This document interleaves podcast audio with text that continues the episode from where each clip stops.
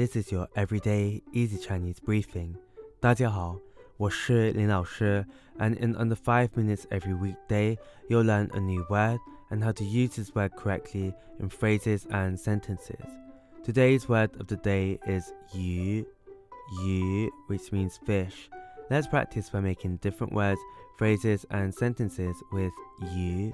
The first word is 鲸鱼,鲸鱼, which means whale. A way of using it in a sentence is 这是一只巨大的鲸鱼。这是一只巨大的鲸鱼。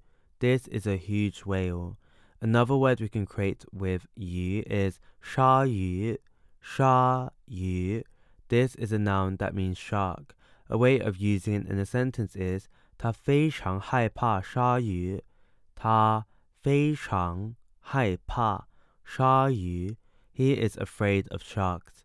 Finally, we can create the word 鱼缸,鱼缸, which is a noun that means fish tank.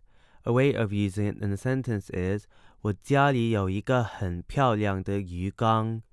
我家里有一个很漂亮的鱼缸。There is a beautiful fish tank in my house.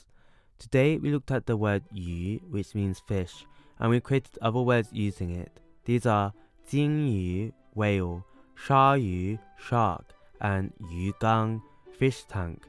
To see this podcast transcript, please head over to the forum section of our website www.everydayeasychinese.com where you can find even more free Chinese language resources. See you again soon for more practice.